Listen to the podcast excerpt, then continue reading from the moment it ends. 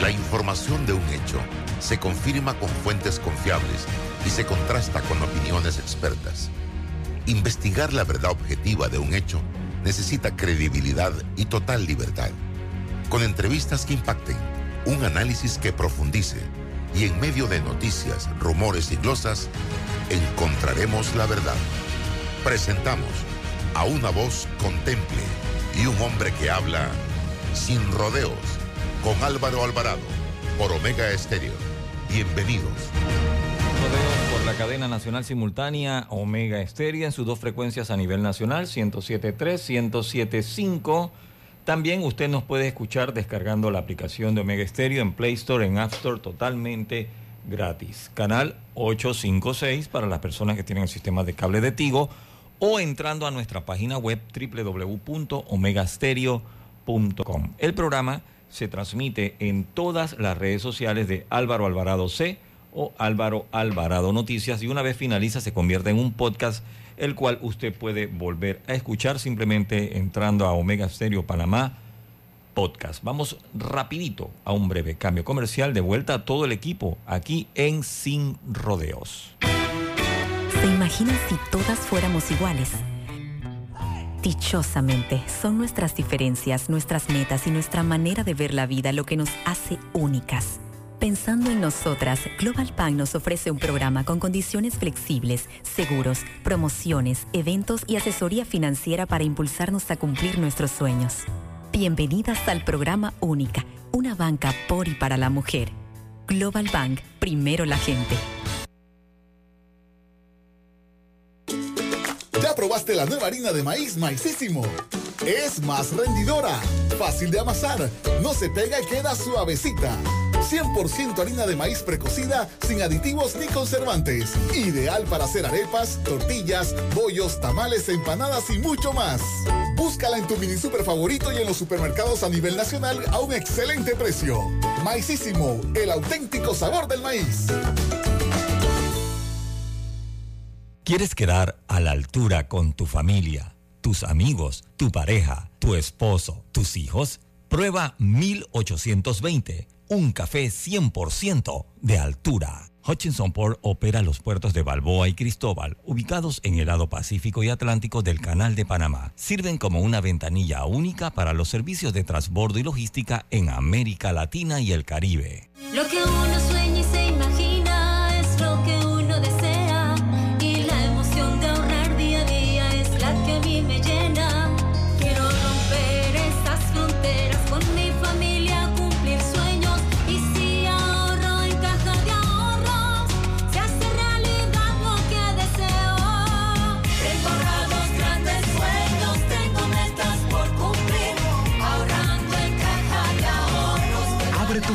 de ahorros digital. Caja de Ahorros, el banco de la familia panameña. Panameña. Panamá necesita tu voz. Una voz libre de violencia política de género. Que nada te detenga. Por más mujeres para una mejor democracia. Tribunal Electoral. La patria. La hacemos contigo. En el Metro de Panamá nos mueve crear un mejor futuro. ¿Sabías que con la ampliación de la línea 1 hasta Villa Zaita, más de 300.000 personas estarán conectadas a ese futuro tan próximo y a todos sus beneficios? Metro de Panamá, elevando tu tren de vida. Bueno, me voy a comer con una estrella. Espérate, ¿y tu esposa sabe? Claro, ella sabe que la estrella del sabor es American Star. Y por eso en la casa comemos delicioso. American Star, el tasajo, jamón, chorizos y embutidos más suaves, económicos y con el sabor que le gusta a todos. Oh, ¿me invitas a conocer esa estrella? Busca la estrella roja y azul American Star, la estrella de tu cocina. Conectamos con una sonrisa, con un adiós, un hasta pronto y un sentido de aventura. Ahora, nuestra conexión al mundo crece con la estación aeropuerto del Metro de Panamá. Todas las líneas nos llevan al mundo. La estación aeropuerto nos une más. Metro de Panamá, elevando tu tren de vida. Déjate llevar por la frescura del pollo melo. Panameño como tú.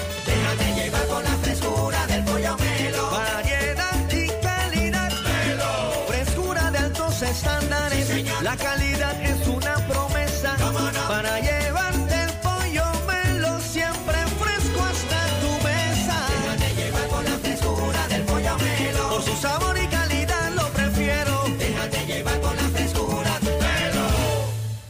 La vida nos lleva a crecer. La familia se vuelve un familión. Las salidas se vuelven viajes a otra provincia. Y las entregas de tu emprendimiento se vuelven una empresa.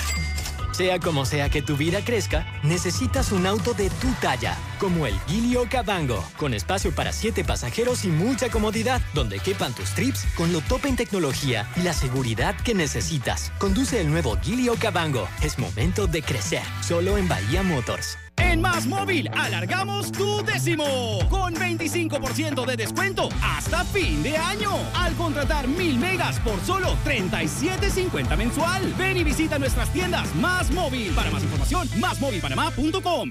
Disfruta de tu tarjeta Mastercard.pago con los siguientes beneficios: sin anualidades, sin costo por usar en comercios o compras por internet. Funciona en cualquier país del mundo y en cualquier ATM local o internacional. Saldos y consumos en tiempo real en nuestra aplicación. Solo tienes que seguir estos pasos. Descárgala en Play Store o Apple Store. Dentro de la aplicación busca activar nueva tarjeta y escanea el QR de la tarjeta. Verifica tu perfil usando tu documento de identidad vigente. Disfruta de tu tarjeta más cercana punto pago, señoras y señores. Hutchinson Port administra y opera los puertos de Balboa y Cristóbal, ubicados en el lado Pacífico y Atlántico. Están conectadas por ferrocarril y una carretera transcontinental con una distancia de 80 kilómetros. Lo que uno sueña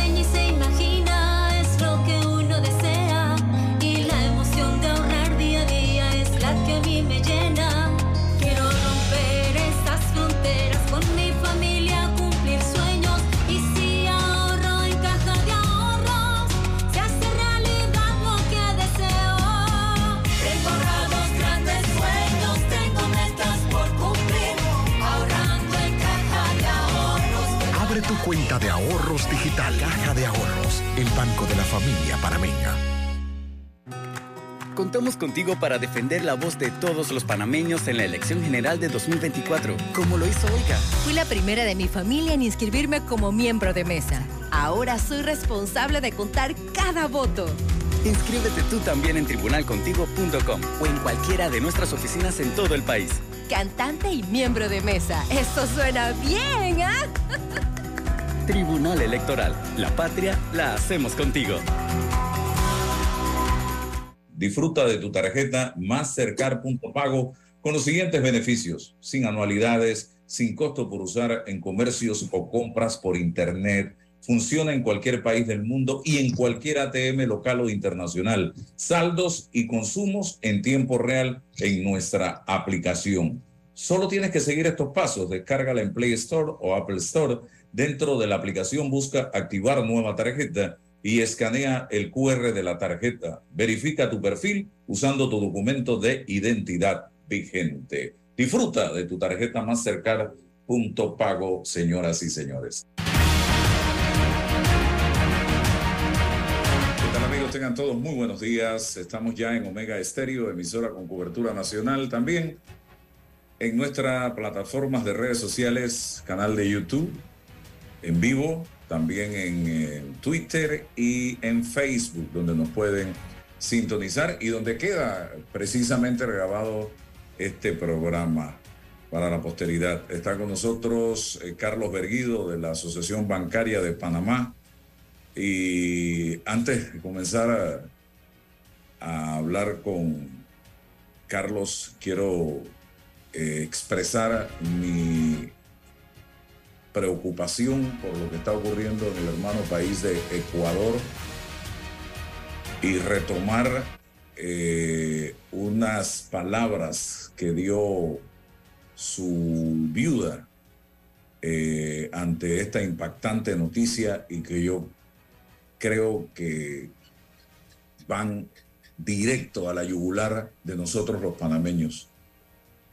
Verónica Zaraúz, esposa de Fernando Villan- Villavicencio, al pronunciarse sobre el atentado que sufrió su esposo y que acabó con su vida, dijo, hay que estar unidos y dejarse de estupideces, de dividir los votos, de irse con el que más ofrece, porque nos estamos yendo al carajo. Así lo dijo la hoy viuda de este candidato presidencial, precisamente luego de enterarse de esta trágica información. ¿Y por qué hago énfasis en este tema?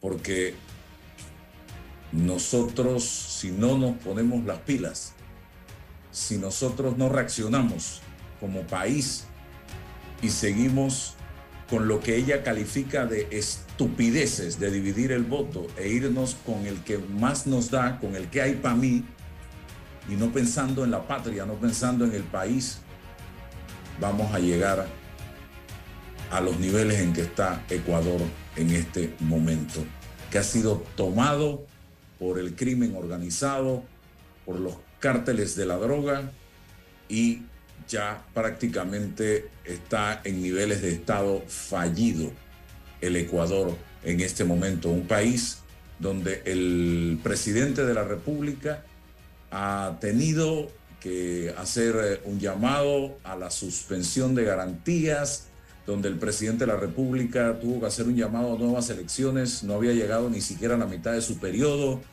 y la situación está sumamente complicada en este país suramericano. Eh, y señores, mirémonos en ese espejo antes de tener que atravesar por situaciones de esa naturaleza. Bien, estoy con Carlos Berguido con eh, un tema muy importante en el día de hoy. Yo cuando hablan de la banca, eh, de cosas que tienen que ver con la banca, de regulaciones para la banca, inmediatamente empiezo como a ponerme nervioso eh, como panameño, porque Panamá si hay algo que tiene solidez es el sistema bancario de este país.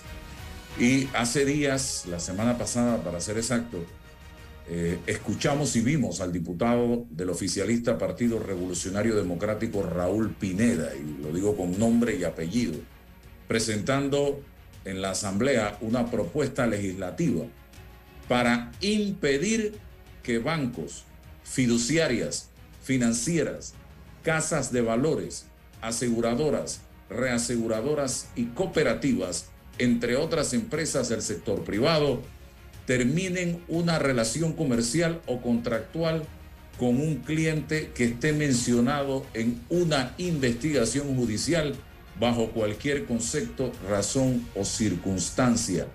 Esta prohibición, destaca la nota del diario La Prensa de hace unos días atrás, también aplicaría a joyerías, casas de empeño, empresas de remesa, casinos, vendedores de automóviles nuevos o usados, asesores y sociedades de inversión, comercios establecidos en zonas francas y todas aquellas actividades reguladas del sector financiero nacional. El anteproyecto que recibió el número 51 también menciona a las empresas de juegos de suerte y azar que realicen apuestas por medios electrónicos, aplicaciones, app o sitios de Internet. Si la idea de Pineda, dice la prensa, es aprobada, ninguno de estos negocios o comercios podrá terminar la relación con un cliente que sea sujeto de una investigación judicial y hasta periodística. Resulta que también tendrán impedido cortar el vínculo con personas naturales o jurídicas sobre la base de publicaciones noticiosas o informativas en medios de comunicación social, internet o redes sociales. ¿Dónde queda el tema de la debida diligencia eh, en el sector bancario precisamente? Eh, que siempre, de un tiempo para acá, hemos visto que tiene todos los cuidados del mundo al momento de abrir una cuenta eh, a un cliente. En, y no estamos hablando al azar, es con todos los clientes. Eh, señor Carlos Berguido, su opinión. Muchas gracias Álvaro por la pregunta. Mira, yo creo que hay que comenzar a, a ponerle un poquito de contexto a esta pregunta que me hace y es, bancos o cualquiera de las otras empresas que mencionas, que es una lista bien larga, hacen un esfuerzo tremendo, no solamente por captar clientes, sino por mantener clientes, porque para que un negocio ande bien, pues la primera, el primer, el primer paso que hay que dar es tener un cliente al quien venderle un producto o un servicio.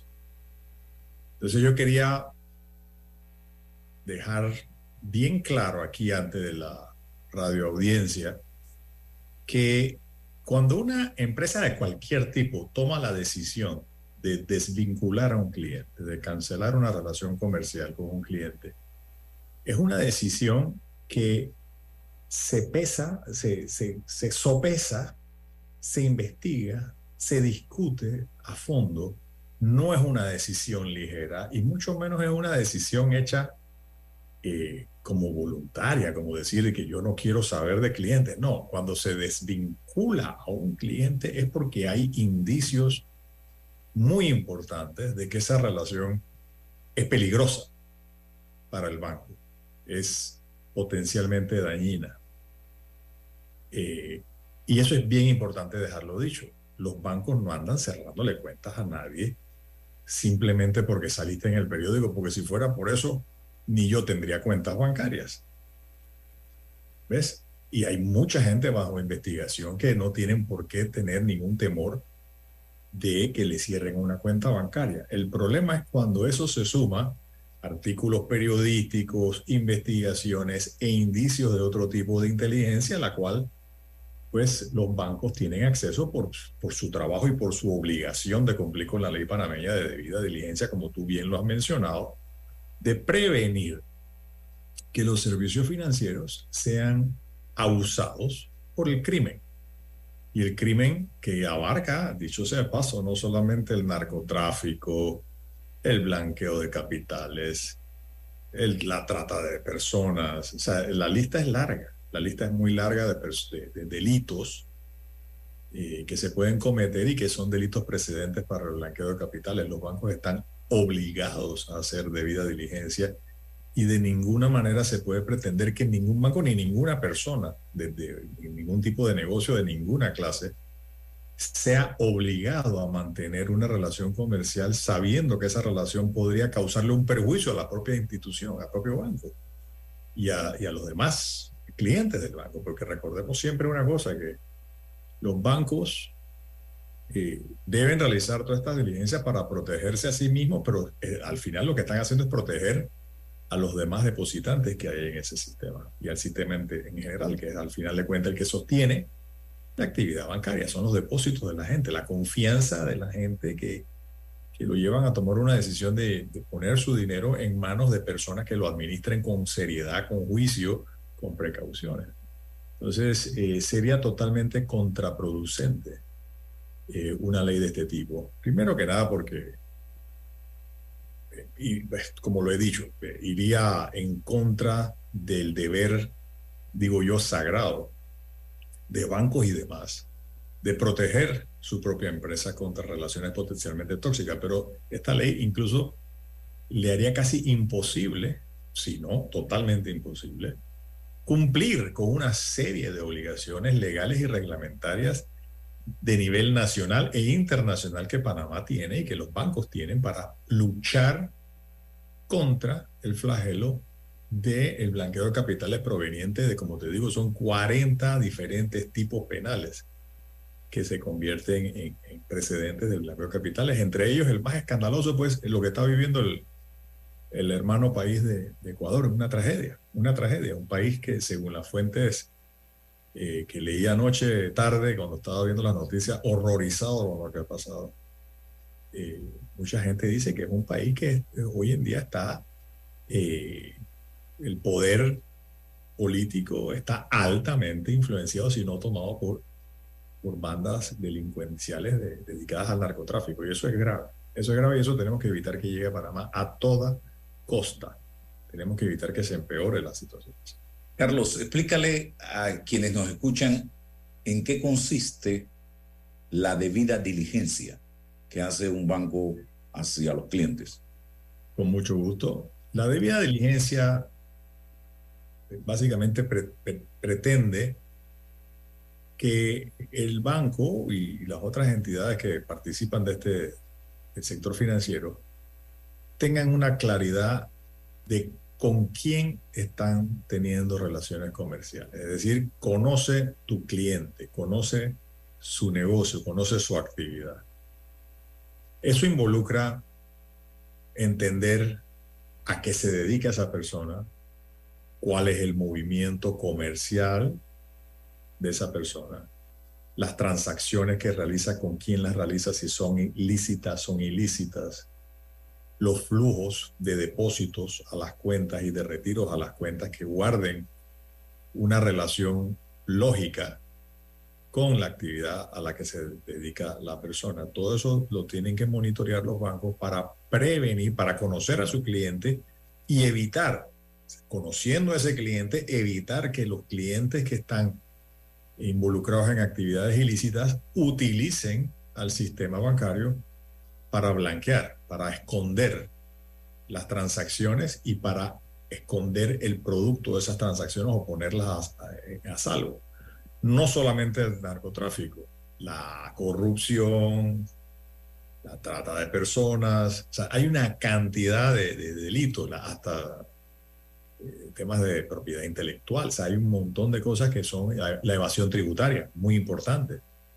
Eh, los bancos, en ese sentido, somos asistentes, somos auxiliares de la justicia, porque de ese proceso de debida diligencia, los bancos deben eh, frecuentemente, tanto al antes de iniciar la relación para prevenir que se utilice, para, para prevenir que se, que se inicie una relación con una persona que tiene vínculos con esas actividades ilícitas, pero luego a lo largo de la relación, una vez que una persona ya pasó el filtro, el banco debe monitorear constantemente esas transacciones, ¿no? Para entender si hay alguna razón para sospechar que esas cuentas están siendo utilizadas, mal utilizadas o utilizadas para actividades criminales y debemos reportarlas. Cualquier cosa que sea, cualquier actividad que sea sospechosa debe ser reportada a la unidad de análisis financiero, que es una entidad técnica que funciona dentro de la presidencia de la República, pero cuya misión es armar expedientes probatorios para pasárselos en su momento al Ministerio Público, quien debe decidir si hay o no razones para iniciar una investigación criminal sobre, la, sobre la- eh, las actividades estas. ¿no? Entonces, Con este proyecto se hace pensar a la población que ustedes, los bancos, se la pasan cerrándole cuentas a todo el mundo todos los días por cualquier cosa.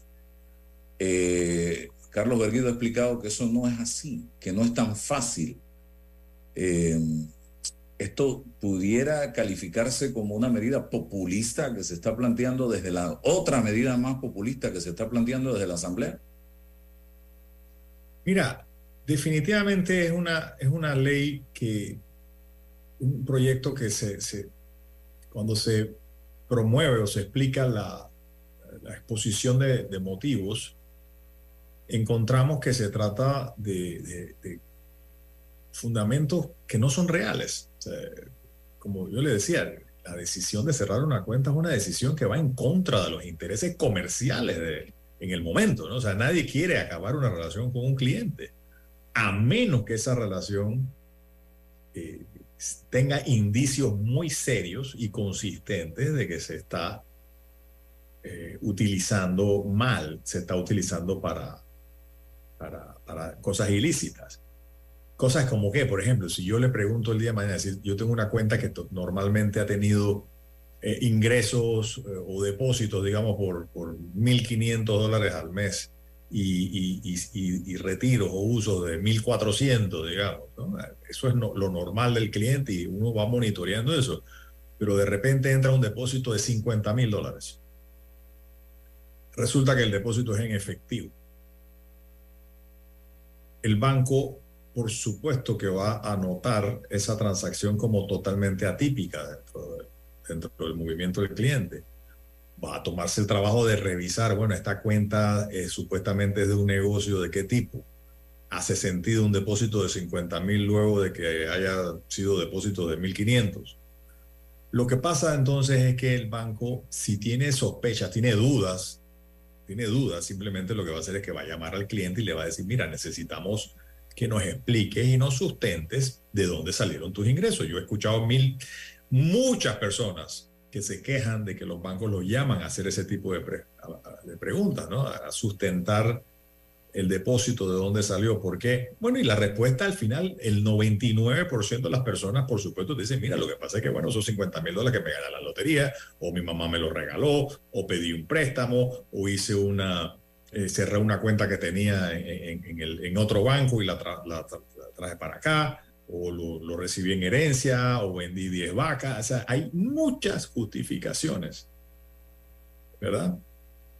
Pero hay un porcentaje mínimo, mínimo de personas que simplemente o no, o, se niegan a sustentarlo, o, o no pueden sustentar. Simplemente dicen, bueno, ¿dónde está la prueba? ¿Dónde está la factura? ¿Dónde está el documento? Entonces, en, en el momento en que se falla en eso, el banco dice, bueno, mira, si yo sumo esta inhabilidad o esta falta de sustentación de los depósitos, de los ingresos, lo sumo además a que hay un artículo periodístico o hay alguna investigación o eh, a través de la, la inteligencia que utilizan los bancos para hacer su debida diligencia, encuentra que además hay otros indicios que dicen, oye, ojo, esta puede ser una relación eh, complicada, sea porque se trata de un, eh, de un político que ha sido señalado como corrupto, porque hay muchas, hay muchas, muchas razones, pero no es una sola, no es un solo factor que se va a tomar en cuenta, sino una serie de factores que se toman en cuenta para llegar al banco al convencimiento de que es una relación que no debe seguir dentro del banco. Muchas de el, mucho del resultado precisamente de esa debida diligencia ha sido un aporte importante en la judicialización de procesos eh, o de casos en Panamá, eh, Carlos. Por supuesto. Por supuesto, mira, frecuentemente, y no es una crítica, ojo, que lo dije el otro día en, una, en un desayuno con, el diario La Prensa, que, que, decía eh, que me hicieron preguntas relacionadas con este proyecto también, y yo les decía, mira, muchos clientes se quejan, y los entiendo porque es incómodo, de que les hacen muchas preguntas a los bancos sobre la sustentación de sus ingresos y hay un mínimo de personas a los que se les llega a cerrar la cuenta. Si no se cierran esas cuentas y el día de mañana sale una noticia en los medios de comunicación de que había tal o cual funcionario corrupto que resulta que su dinero estaba depositado en, ban- en banco X, Y, Z, inmediatamente es la población con justificada razón muchas veces la que dice, mira, ahí están los bancos participando de la corrupción. Entonces lo que, lo que se trata de hacer es evitar eso. Lo que se trata de hacer es evitar que esas personas que andan por la vida cometiendo actividades ilícitas utilicen a los bancos para disfrutar de esos bienes. Yo creo que eso responde no solamente a un deber de los bancos de proteger a su actividad, a su negocio, a los depositantes, pero también responde un clamor popular, un clamor de la gente que quiere adecentar las cosas en el país. Nosotros todos, todos los que vivimos en, este país tenemos un interés y un deseo de que las cosas sean más decentes. Y eso involucra que todos tenemos que hacer un esfuerzo. Entonces, nue- nuestro, nuestro grano de arena lo aportamos desde el punto de vista de la debida diligencia que tenemos que hacer para evitar que los, que los bancos sean mal utilizados por quienes cometen delitos y quieren utilizar los el producto de esos delitos, eh, esconderlos o, o facilitar su, uso y su goce y su disfrute a través del sistema bancario. Yo creo que eso está en perfecta sintonía con lo que desea la sociedad, pero más que eso todavía es, es la ley. Es la ley producto de un compromiso que ha hecho nuestro país para evitar que este país caiga en las redes de bandas criminales de todo tipo. Eh, y yo creo que ese esfuerzo eh, debe continuar, es parte de nuestro compromiso. Estamos por salir de una lista que tiene que ver con esto. Eh, Panamá no debe mirar atrás, Panamá debe mirar hacia adelante, debemos ponernos la meta de ser un país lo más decente posible. Todos, la gente decente de este país quiere eso, y tenemos que hacer lo posible por evitar eh, para atrás. Echar para atrás y honestamente considero que independientemente de las intenciones que hay detrás de este proyecto de ley, que no las conozco, más allá de lo que está en la exposición de motivos y como he dicho, no responde a la realidad. hay que evitar que estas cosas eh, sean herramientas que se puedan utilizar, mal utilizar para echar para atrás en, una, en, una, en un camino muy largo que el país ha recorrido para, para tener un país seguro y para tener un sistema bancario protegido del, del abuso de los, de los criminales. Cierro con un tema que creo que en Panamá hay mucho desconocimiento al respecto. El tema de los del acceso que tienen los panameños a préstamos con mucha facilidad dentro del de, sistema bancario de este país. Y no solo el acceso, sino los bajos intereses del mercado panameño en comparación con muchos países de la región, eh, hablemos de Estados Unidos hasta Chile, eh, donde hay países donde tratar de conseguir un préstamo para comprar una casa o comprar un carro es como buscar una aguja en un pajar. Es sumamente complejo, sumamente complicado. Eh, es un via crucis que a veces, la gran mayoría de las veces no se logra. Eh, hay países donde tratar de conseguir un financiamiento para comprar un auto nuevo es prácticamente imposible.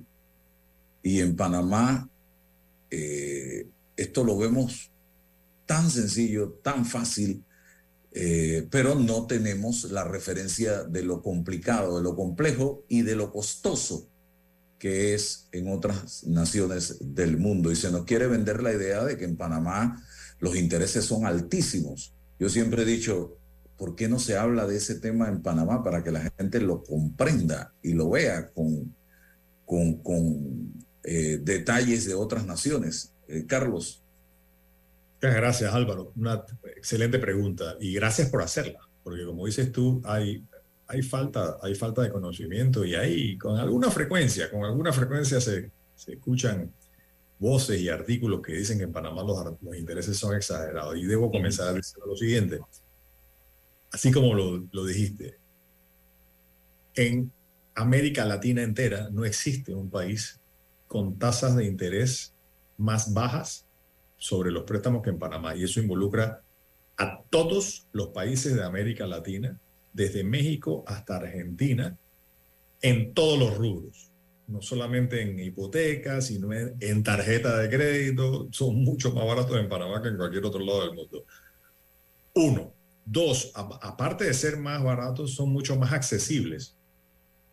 Miren, tener la suerte de contar en este país con 42 bancos de licencia general que compiten porque usted sea su cliente, ya sea con depósitos, con préstamos, con préstamos de auto, con hipotecas comerciales, es una bendición y es parte de lo que hace que haya mucho acceso al crédito, mucho capital disponible para prestar y mucho apetito, mucha gente compitiendo por hacer negocio, para, para atraer clientes y eso ha mantenido las, las tasas eh, sumamente competitivas.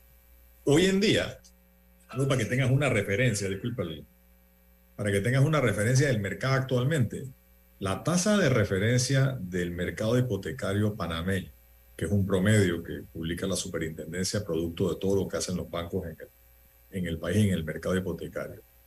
Hoy en día subió de 5.75, hoy en día está en 6%, producto de los aumentos de tasa que ha habido en la, que vienen de la Reserva Federal. La tasa de hipoteca en Panamá ahora mismo está más baja que en Estados Unidos. En Estados Unidos esa misma tasa de referencia anda en 6.25, 6.75%. O sea, está más alta y eso ya tiene más de un año estar así. En que las tasas que se pactan en Panamá están por debajo de incluso el mercado bancario más poderoso, más competitivo y más grande del mundo y los dueños del dólar, que es nuestra moneda. imagínate usted el, el, nivel de competitividad que tiene este mercado y, el, y, y, lo que significa tener acceso. Te lo voy a dar con un ejemplo lo que significa tener acceso al crédito. Y esto es, yo lo he repetido en charlas y cosas, y ni siquiera voy a remontarme a un ejemplo que, que utilizaba antes, que venía de, de, de El Salvador, un país más grande que nosotros a mí me encanta, si hay una cosa que disfruto es eh, cuando tengo la oportunidad de tomarme unas vacaciones es, hacerme acompañar de mi esposa y mis hijos, mis hijas. Yo tengo dos hijas ya veinteañeras y un hijo de 10 años y nos, encanta irnos a, a conocer diferentes lugares, ¿no? En este año hemos tenido la suerte de poder visitar algunos países de América Latina. Cuando uno sale de Panamá, toma su carro y va a echar su paseo, su bus, lo que sea que agarres, eh, te das cuenta que hay muchas construcciones que se, ven como en proceso de construcción permanentemente, ¿no? Tienen los hierros afuera, son eh, bloques que no están repellados, eh, pisos que no tienen techo puesto, y son miles y miles de unidades de vivienda o comercios que tú lo ves que están como en un estado permanente de que no se completan. No sé si, no sé si me- eh, estoy eh, transmitiendo con elocuencia lo que quiero decir. Aquí en Panamá se diría a medio palo. A medio palo, exactamente. Gracias por el, gracias por el panameñismo ese. Y mi hijo más chiquito, curioso, porque ya como mis hijas más grandes ya han recorrido más mundo, ya saben de estas cosas. Mi hijo más chiquito me pregunta, papi, ¿pero por qué hay tanta casa con los hierros afuera y con las paredes sin, sin pintar? Bueno, y comencé a explicarle lo que le he explicado a otras personas muchas veces. Lo que pasa es que en estos países conseguir préstamos para hacer una casa, una casa de 25 mil, una casa de 50 mil dólares, conseguir un préstamo para construirla y terminarla en un año o dos años es virtualmente imposible. Porque los bancos no prestan. Los bancos, no existe un centro bancario eh, sofisticado, grande, con profundidad, con capital, que esté dispuesto a prestar a todo, a tanta gente como aquí en Panamá, donde ese fenómeno no se ve ni siquiera, eh, o sea, es poco visto, ni siquiera en, en- en- en- los asentamientos más informales, que ya es otro nivel. Pero eso tiene todo que ver, esa, esa, realidad que viven estos países, donde te encuentras ciudades enteras, grandes, ciudades importantes, donde fuera del cen- de los centros históricos y algunas barriadas eh, pues, más acomodadas, tú que todo, o sea, 80% de la ciudad son estructuras que se ven a medio palo. Eso tiene todo que ver con la falta de acceso al crédito que hay en esos países para ir a conseguir un préstamo y decir, bueno, yo necesito 50 mil, aquí está el banco, te lo presto y, y vamos a ir desembolsando a medida que la construcción avance y yo termino. En esos países no, en esos países la persona que construye va construyendo poquito a poquito dependiendo de cómo le fue este año, cómo le fue, y pasan años, pasan 10 años, 15 años. ¿Por qué? Porque la persona va construyendo con lo poco que le queda de su ingreso mensual, va ahorrando un poquito y compra 10 bloques y compra dos sacos de cemento y 10 barras de acero y va poquito a poquito haciendo su casa. Eso es quizás una de las mejores ilustraciones que hay sobre la diferencia de lo que es esta tacita de oro nuestra. Y nosotros, lo que tengo entendido, somos uno de los países de la región donde hay más títulos de propiedad, más gente con casa pero de lejos, de lejos, de lejos. Es impresionante la diferencia. No te- ni siquiera quiero hablar de estadística porque no me, no me gusta tampoco alardear de, de lo bien que nos va a nosotros comparado con otros países que tienen instituciones más jóvenes. Y eso tiene mucho que ver, eso que acabas de mencionar, lo del título de propiedad, tiene mucho que ver con el subdesarrollo de los sistemas financieros dispuestos a ir a buscar eso también. Y por supuesto que con la- algunas otras instituciones del Estado, como por ejemplo la- el no tener un registro público como lo hemos tenido nosotros desde la época de Belisario Porras.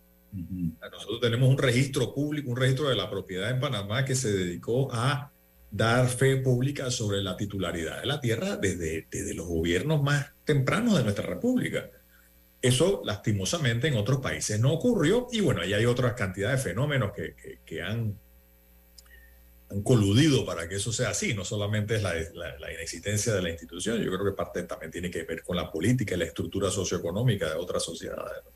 Nosotros tenemos la suerte de vivir en un país que ha sido bendito por muchas cosas. Y una de las bendiciones, y lo digo con toda sinceridad, no, no solamente por ser representante de la banca, lo digo con toda sinceridad como ciudadano, o sea, tener un centro bancario aquí que dispone de fondos en unas cantidades bien importantes que vienen de afuera para ser invertidos en el desarrollo del país. Eso es una bendición que uno no, a veces no aprecia porque nacimos con eso.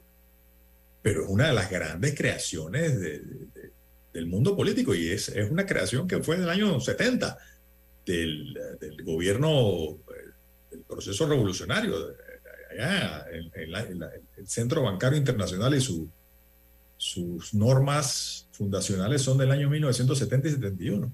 Se Pero lo de que decidieron hacer algo muy diferente y muy especial y le han dado una continuidad y una supervisión independiente y una regulación sólida y, y duradera y consistente. Todo eso ha hecho que Panamá pueda, con- junto con la más reciente lucha frontal que hemos hecho contra el delito, ¿no? contra, contra el tema de adecentar transacciones y evitar que se abuse del sistema. ¿no?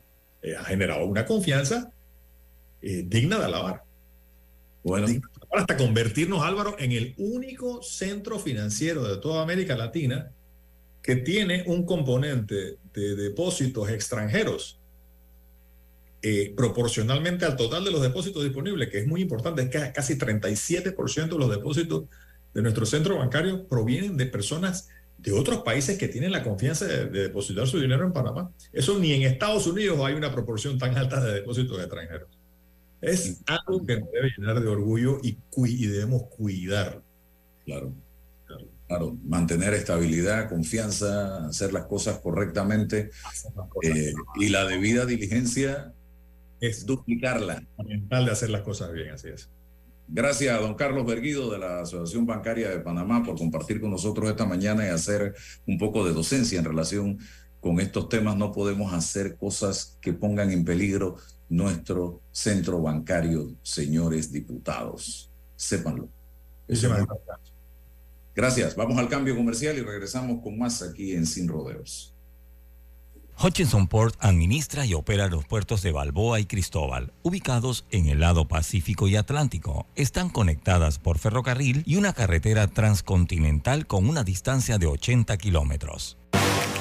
Todos somos data lovers cuando se trata de data ilimitada más móvil. Recibe 7 días de memes, videos y lives por solo 5 palitos. Y si todavía no eres más móvil, cámbiate hoy y activa tu plan al asterisco 456 numeral. Más móvil. Contamos contigo para defender la voz de todos los panameños en la elección general de 2024, como don Rafa. Vea, yo fui el primerito en inscribirme como miembro de mesa en mi pueblo. Oh, ahora soy el responsable de contar cada voto de mi gente. Inscríbete tú también en tribunalcontigo.com o en cualquiera de nuestras oficinas en todo el país. Eso de ser productor y miembro de mesa je, es un compromiso berraco, ¿yo? Hmm. Tribunal Electoral. La patria la hacemos contigo.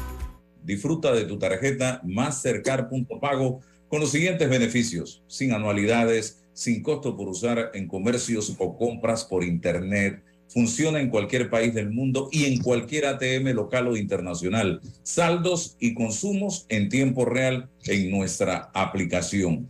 Solo tienes que seguir estos pasos. Descárgala en Play Store o Apple Store. Dentro de la aplicación busca activar nueva tarjeta y escanea el QR de la tarjeta. Verifica tu perfil usando tu documento de identidad vigente. Disfruta de tu tarjeta Mastercard punto pago, señoras y señores. Esta es una cuña del nuevo Gili Cabango. Y te debería decir lo que tiene el auto, pero mejor te digo lo que le cabe. Le caben siete pasajeros, para cuando la familia se hace grande. Le caben todos tus trips y muchas aventuras. Le caben las entregas de ese emprendimiento que te pide espacio. Le cabe toda la tecnología, seguridad y comodidad que no entran en cualquier carrito. Si la vida se te queda chica, es momento de crecer. Nuevo Gili Cabango. Conócelo solo en Bahía Motors. Lo que uno sueña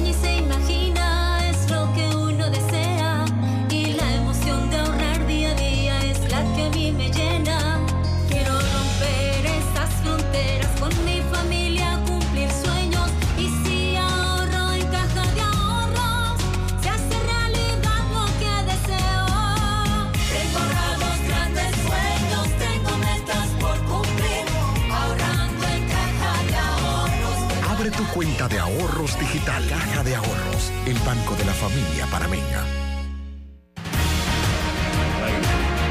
Eh, Estamos de vuelta, estamos de vuelta, señoras y señores. Está con nosotros Manuel Castillero Guerra, él es diputado de libre postulación del Parlamento Centroamericano.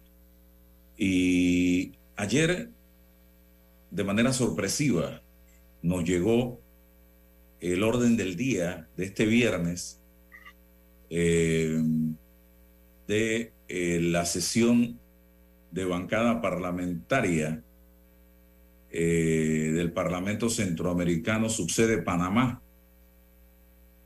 a la una de la tarde.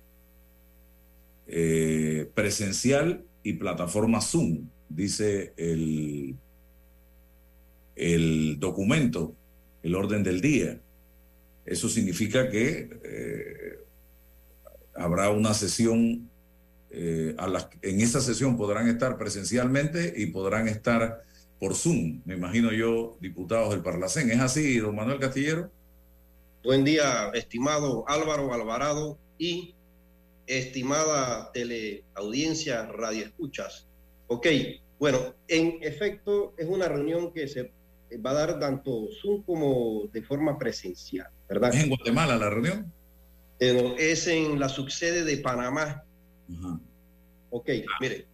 Explíqueme eso porque eh, lo que se percibe es como que fuera una sesión del Parlamento Centroamericano en el punto 7.2 del orden del día establece juramentación de los diputados suplentes al Parlamento Centroamericano Luis Enrique Martinelli Linares y Ricardo Alberto Martinelli Linares.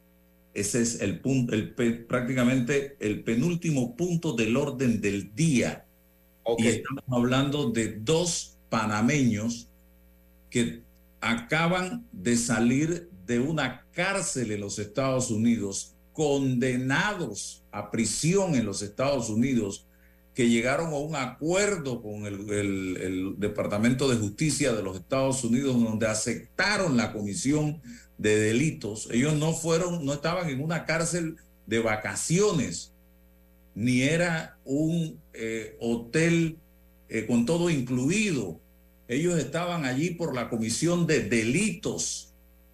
Delitos, señoras y señores, y fueron condenados. No tienen en este momento visa tampoco de parte de los Estados Unidos. Y estas dos personas nos van a representar como diputados suplentes en el Parlacén, es la pregunta que yo hago, un organismo que mantenemos los países miembros con recursos del pueblo panameño, porque lo que tengo entendido es que cada país miembro del Parlacén hace un aporte anual o mensual para el mantenimiento de este organismo y nosotros vamos a tener allí a estos dos individuos que fueron, repito, condenados, cumplieron cárcel en Estados Unidos. No estamos hablando de cualquier panameño. Eh, le doy la palabra a don Manuel Castillero. Ok, buen día, repito un cordial saludo a los, a los radioescuchas y a su persona, don Álvaro Alvarado. Sorpresivamente también pude ver ese punto en la agenda del día. No sé si me escuchan bien allá. eh, y yo le comento algo. En cuanto a esa posible juramentación eh, en la cual se pretende que estos señores, los hermanos Martinelli y Linares, eh, puedan accesar al Parlamento como suplente, de forma categórica rechazo de mi parte. Estar presente y hacer quórum para dicha juramentación. Nefasto a los intereses de cualquier institución, por lo que usted expresó y por lo que nosotros conocemos también, ¿verdad? Eh, y yo le comento algo, yo puedo entrar en el campo de la especulación. Estos son señores que tienen casos con la justicia ordinaria y que de repente juramentándose y tomando la institución como cierto escudo, pasan entonces a la esfera de, eh, de la justicia de la Corte Suprema de Justicia. Sí, porque son tratados entonces como diputados de la República. Así es, y esto es una clara evidencia de prácticamente dilatar los casos pendientes que ellos tienen. Yo, si mal no recuerdo, eh, están llamados a un juicio o dos juicios en los cuales toda la ciudadanía conoce, y es lamentable, repito, que tomen la institución como escudo, y esos son los adjetivos calificativos que lamentablemente por esas prácticas que literalmente vienen de la partidocracia tradicional por las personas que envían como parlamentarios, ¿verdad? Tiene el, el Parlamento, repito, cierto adjetivo calificativo peyorativo. Y esas son las cosas que hay que cambiar. Y por tal motivo, repito, rechazo estar presente en ese coro para dicha juramentación. Esto es esquivar el imperio de, de la ley. Y nosotros los parlamentarios no nos debemos prestar para tal evento. Por ese motivo estamos aquí en su programa sin rodeos. Mire, en el año, el 27 de julio del 2013, a mí me gusta hablar con eh, fecha y con datos específicos. En, eh, en ese entonces, Ricardo Martinelli era el presidente de Cambio Democrático y presidente de la República de Panamá. Y él dio unas declaraciones que voy a leer textualmente para que ustedes saquen sus propias conclusiones en relación a la personalidad de este caballero. Que yo creo que a estas alturas del partido a, veces es como hablar eh, mm, mm, mm, en saco roto, ¿no? Dice, el presidente de la República, Ricardo Martinelli Berrocal, dijo hoy, viernes 26 de julio, que a él ni le va ni le viene el Parlamento Centroamericano porque no necesita ninguna inmunidad. 2013. El mandatario fue enfático en decir que si alguien quiere algo con él, que venga ahora y después, ya que hay una serie de personas que dicen una serie de incongruencias que tienen techo de vidrio. No tengo ningún interés, no he hecho nada, no me siento culpable de nada, expresó en Telemetro Reporta, a la vez que recalcó que Cambio Democrático, el partido oficialista, va a ganar en el 2014. Sin embargo, dijo que cualquier cosa rara le pueden inventar y expresó que no puede decir que el Parlacén es una cueva de ladrones porque no sabe qué tipo de personas están ahora en ese parlamento. Ya lo había dicho, que el Parlacén era una cueva de ladrones. Agregó que él sencillamente le da lo mismo y que pueden hacer lo que quieran. Con eso refiriéndose al Parlacén, reiterando que no tiene interés en ir. No creo que esto esté en mis prioridades porque yo tengo muchas cosas más interesantes que hacer que estar buscando inmunidad, enfatizó.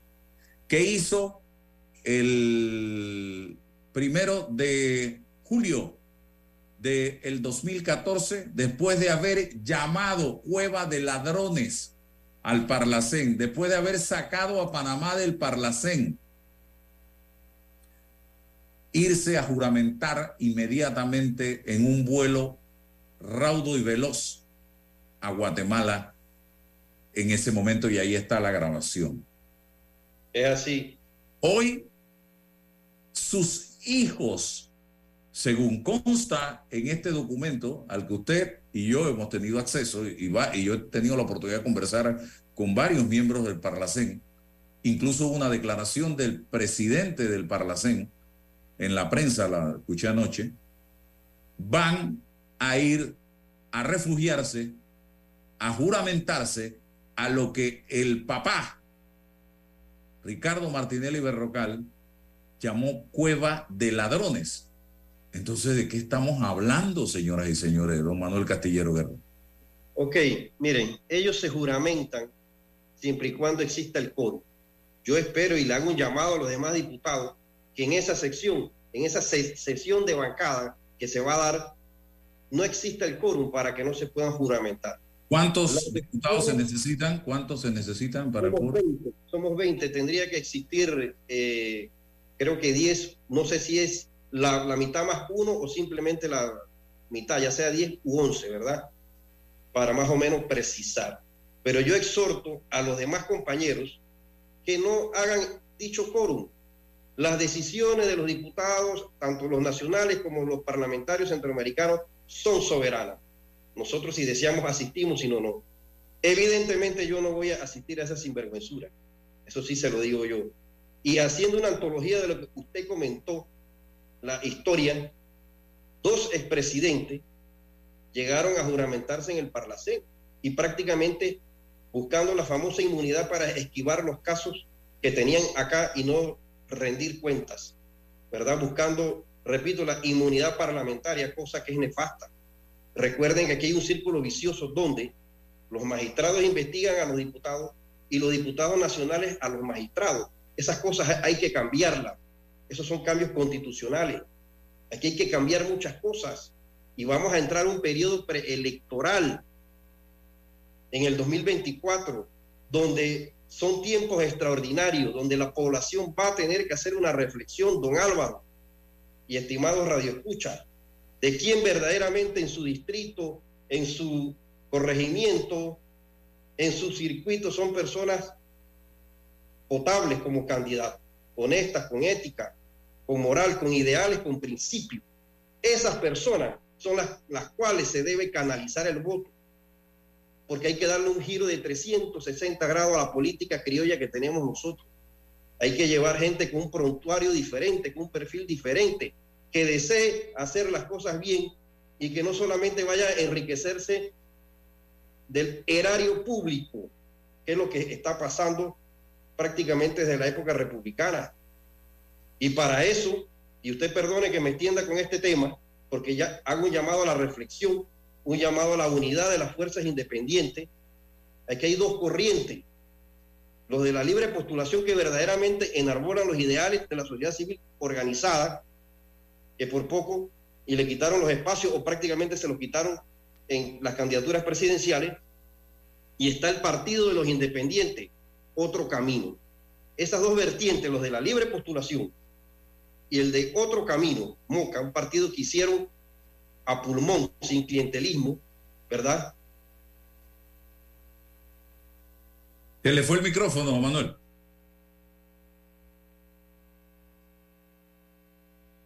A ver si el micrófono, por favor. Eh, prenda el micrófono. Ok. Escucha, perdón.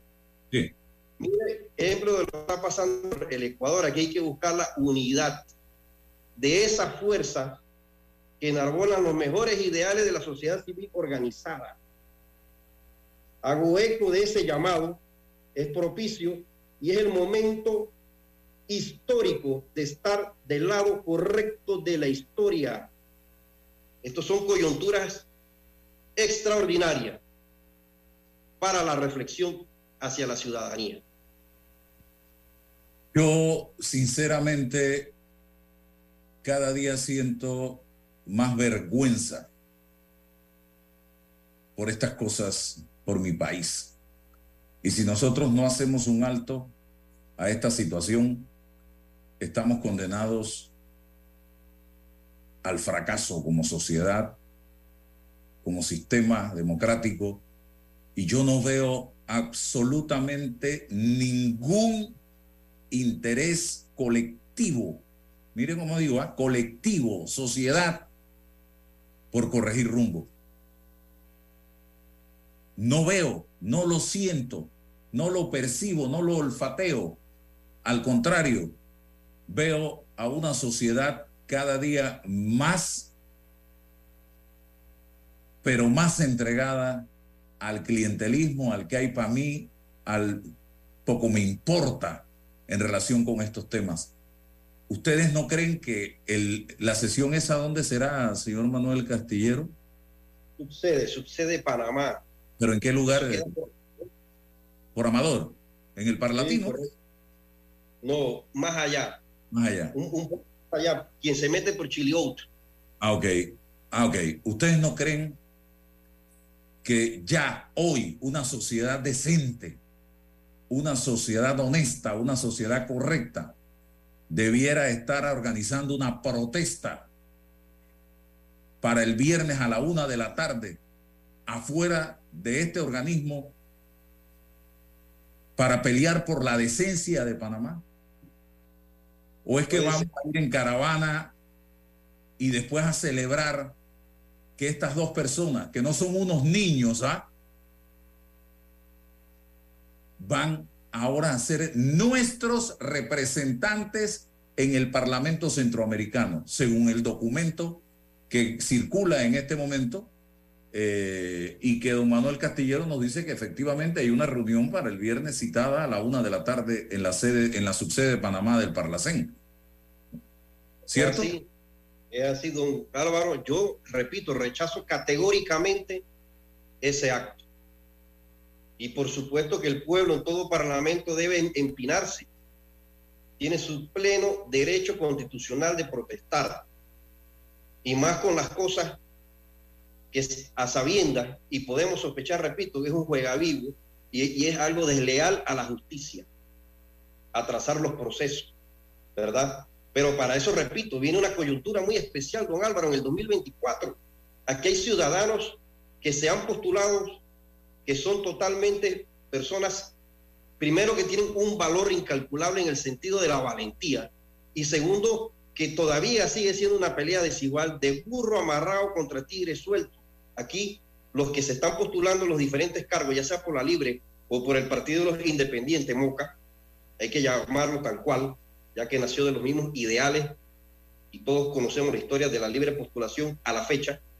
Son personas común y corriente, pero con ideales y principios. ¿Qué sucede? Porque es algo que yo escucho. No, yo no voy a votar por ese individuo X, ya sea que sea una persona potable, plausible, por su accionar como individuo en la sociedad, porque él no tiene recursos. Yo lo he escuchado. Porque no tiene capacidad, como uno llama de forma coloquial, para salpicar lo que se llama clientelismo. Y esas son las cosas que están destruyendo la sociedad. Aquí hay que votar por, por persona, con credibilidad, ¿verdad? Incluso que no tenga eh, caso con la justicia, que deslinden esos casos y de forma posterior. Y entonces, si se quieren postular, que lo haga. Pero hay que tener ética también, ¿verdad? Entonces son cosas, repito, que la, que la población tiene que reflexionar. Es un momento extraordinario de darle un giro de 360 grados a la República de Panamá que tanto lo necesita. Así que yo dejo, don Álvaro, esa reflexión y un llamado también a la unidad. Es el momento oportuno. Miren lo que está pasando por el Ecuador. Y la misma esposa del candidato presidencial está llamando a una unidad para tratar de sobrepasar esa crisis que está viviendo ese país. A nosotros nos puede pasar lo mismo. Por supuesto, por supuesto, y de eso hablaba más temprano, efectivamente. Bueno, gracias, eh, don Manuel Castillero Guerra, por estar con nosotros. Le agradecería nos mantenga al tanto de eh, lo que acontezca de aquí a mañana, porque la fecha es mañana.